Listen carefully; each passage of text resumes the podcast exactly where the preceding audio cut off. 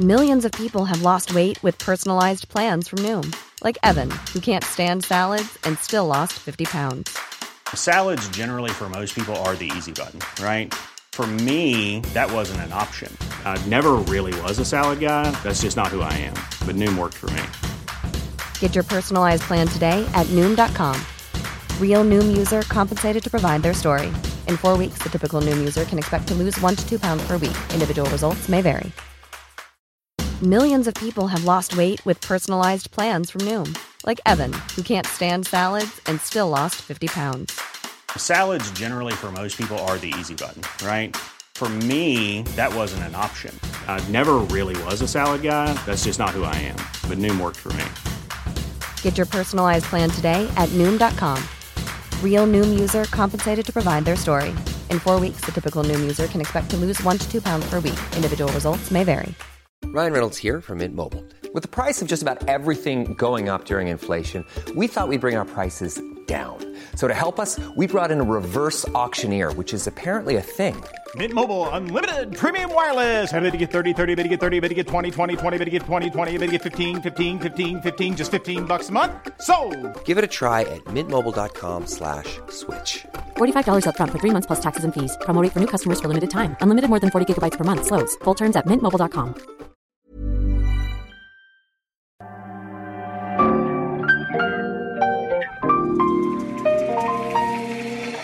Bienvenidos a Isanaholic, el podcast que amplifica la conversación sobre la cultura de diseño y las industrias creativas a través de sus protagonistas.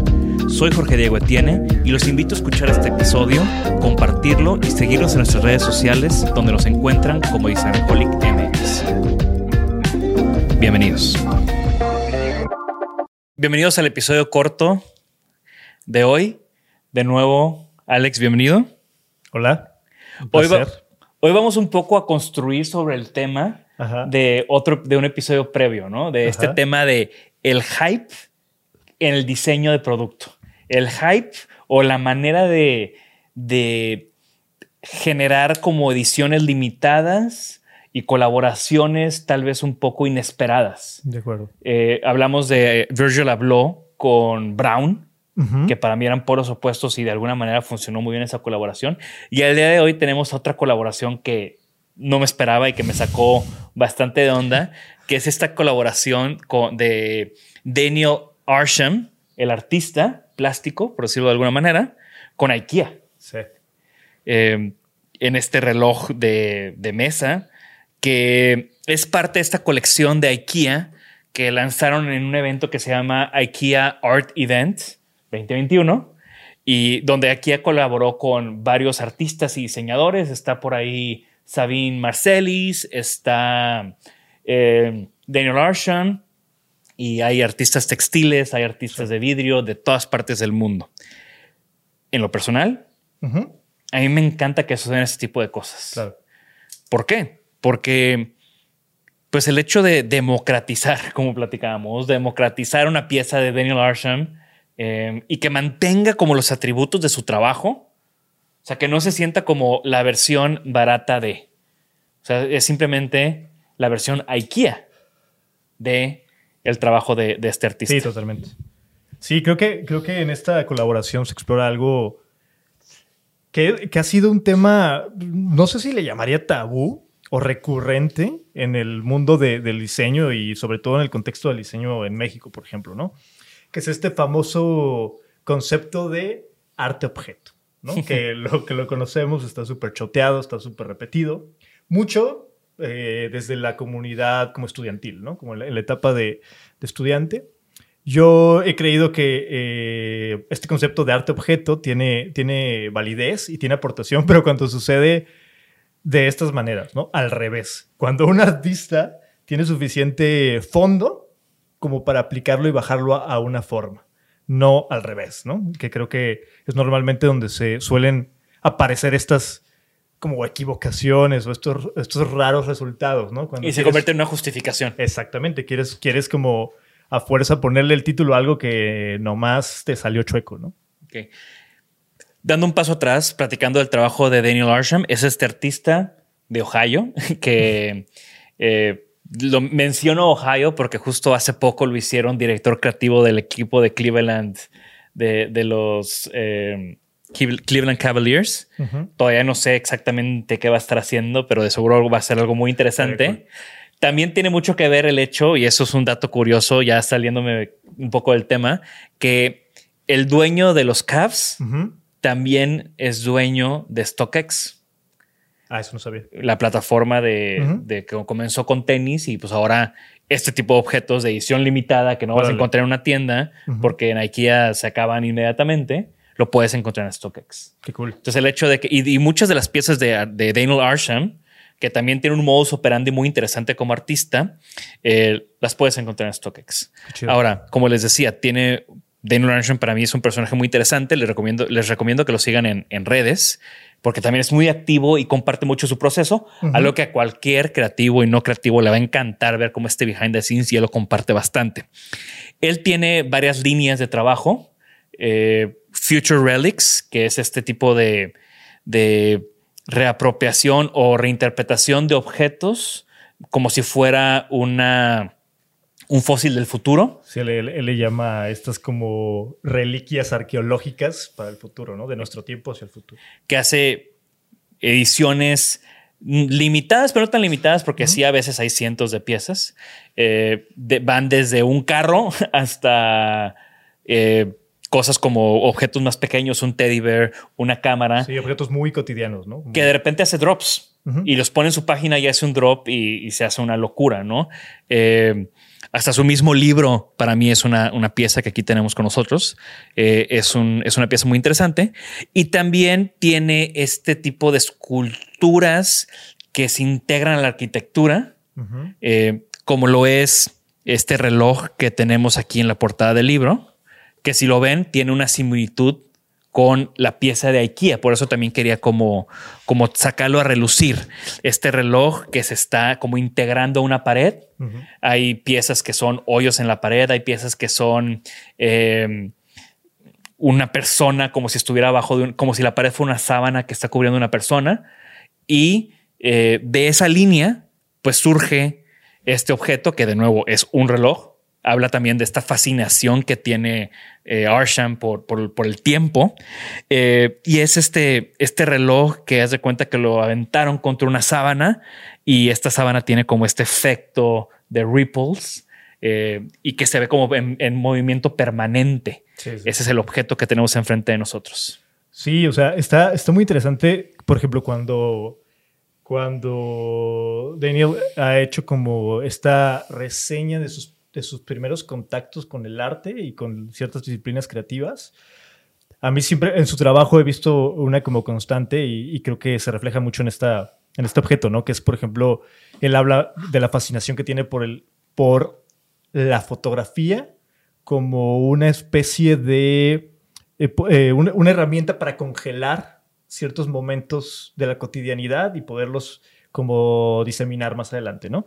Y creo que, creo que su, trabajo y sus obras de pronto tienen mucho esto, ¿no? Como, como son en movimiento, son como pequeños momentos e instantes perpetuados, ¿no? Como en, a través de la escultura, a través de la arquitectura, y, puedes percibir y, entender como el movimiento o la serie de sucesos que dieron origen a, ellos. Haciendo también como una crítica o, un comentario a la sociedad, a la cultura de consumo que tenemos, ¿no? Porque lo hace con Mickey Mouse y lo hace con McDonald's y lo hace con Kodak y lo hace con el DeLorean y etcétera, etcétera, ¿no? De acuerdo, sí. O sea, por ejemplo, estos ejercicios donde donde genera como estas imágenes eh, prospectivas de cómo se va a ver como, como, como una ruina de, de, la sociedad actual en la que vivimos.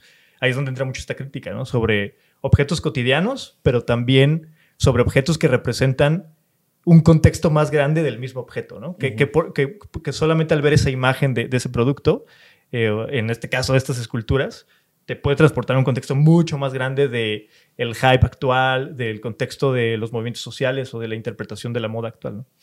Y todo su trabajo y todo su taller lo, se desenvuelve y se desempeña como una especie de laboratorio. O sea, siempre que comparte esas imágenes y aquí en el libro que hay fotografías de, de su estudio en Nueva York, tienen todos como este lab coat, un- una bata de laboratorio, siempre tienen guantes. eh, es como un proceso muy minucioso, Sí. muy como mi- hasta parece como microscópico Sí, cada sí. detalle de los objetos.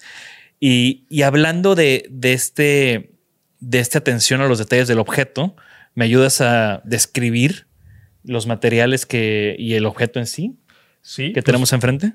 Eh, pues para darle una, una dimensión y una proporción, pues tenemos que el, el- el reloj tiene como en su base, digamos que unos 35-40 centímetros por unos 25 centímetros de altura. Eh, el material que forma como este recubrimiento, esta manta que, que le da la vuelta al, al reloj, es eh, un trabajo hecho en acero, moldeado, eh, Se escucha, se escucha de hecho. Sí. Evi- Evidentemente aligerado, ¿no? A través de aleaciones. Y lo que a mí me parece súper interesante es como este recubrimiento y y que es parte del trabajo que, que hace normalmente en su estudio, que es como esta exploración de materiales y acabados, que es increíble. Eh, y este acabado, por ejemplo, es una mezcla entre fragmentos pulverizados de vidrio, de cristal, mezclados con pintura en polvo que se electrifica y se adhiere eh, por medio de una corriente eléctrica hacia el, hacia el metal, ¿no? Que es como combinar sus procesos con los de IKEA. Exactamente. Las piezas están firmadas, no están seriadas, pero sabemos que es una edición bastante, bastante eh, limitada. Ahora, eh, Daniel Arsham, como hemos platicado mucho de su trabajo en relación con la arquitectura, eh, otra cosa importante de, de él es que es parte de este despacho que se llama Snow Architecture, Ujú. que hacen como muchas instalaciones, trabajan mucho con museos, trabajan mucho con marcas para hacer como estos espacios envolventes diferentes.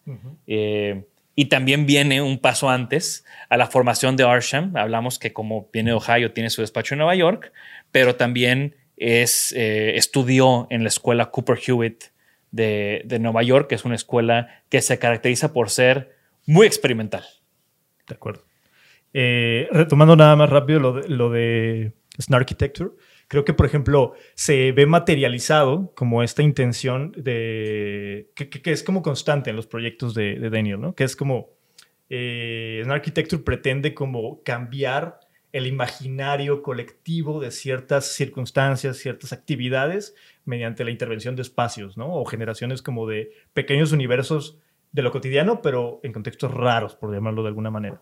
Y creo que se ve como una línea, eh, un hilo, un hilo narrativo constante en este tipo de objetos, ¿no? Que es ahí donde para mí radica la importancia de estas colaboraciones, ¿no? Cómo llevar eh, piezas, piezas artísticas, conceptos y, desarrollos eh, más altos a la cotidianidad del hogar, ¿no? Del hogar, estamos hablando de la masa, ¿no? De la- de la población. Que eso es algo que para mí es de las cosas que, que me brincan o que me contrastan, ¿no? A ver, ¿por qué es una edición limitada con IKEA? O sea, si IKEA es algo tan mas- eh, masificado y lo que se busca es que sea un objeto accesible, económicamente hablando, de este artista, ¿por qué lo hacen limitado? ¿Por qué no puedes ir a cualquier IKEA y comprarlo?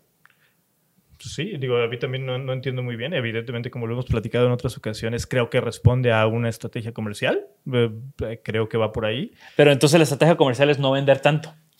Pues no, creo Digo, que eso es parte del hype que hablábamos con, con lo de Virgil, ¿no? Sí, porque evidentemente va, va a volver a suceder este art event en algún punto más adelante con nuevos artistas, con una serie de nuevos artistas. Y supongo que es un poco como despejar el inventario y el catálogo para generar nuevas piezas y estas colaboraciones, ¿no? Que se destaquen, que no son el catálogo, que no son el catálogo común y corriente de, de, de IKEA, por ejemplo.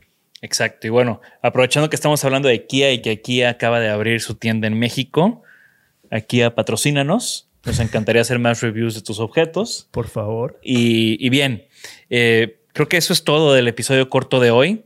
Eh, de nuevo, recuerden que estamos abiertos a hacer reviews de cualquier cosa que nos recomienden. Dejen sus comentarios, eh, dejen sus comentarios de qué les gustaría que, que, hiciéramos un- una crítica, un review de. Y también ustedes, ¿qué opinan de este, de este objeto de Arsham con IKEA? Eh, y este debate de lo limitado, no, no limitado, el hype masificado, etcétera. Creo que tiene para mucho y estoy seguro que vamos a repasar más objetos similares. De acuerdo. Y nada más como conclusión final, recuerden que el rodearse de objetos que, que propongan distintas interacciones con ellos, no solamente se trata de lo bonito o lo exclusivo, sino se trata de cómo el objeto va a intervenir y te va a diseñar eh, en base al entorno en el que tú habites y te desarrolles constantemente, ¿no? O sea, los objetos intervienen en nosotros y nos van moldeando también a nosotros, ¿no? Entonces, es importante no olvidar eso y no solamente valorar los objetos por lo raros que son, por lo caros que son o, o- o porque están muy limitados en sus existencias. No lo puedo haber hecho mejor. Gracias. Hasta luego. Bye bye. Gracias por escucharnos. Por favor, suscríbanse al podcast y síganos en nuestras redes. Nos pueden encontrar como Isanaholic MX. Y para que la conversación continúe, deja tu comentario. Me interesa mucho conocer tu opinión. También te puedes registrar a las 5 de la semana un newsletter con lo más relevante del diseño, arte y arquitectura directo en tu mail. Mi nombre es Jorge Diego Etienne y esto fue Isanaholic.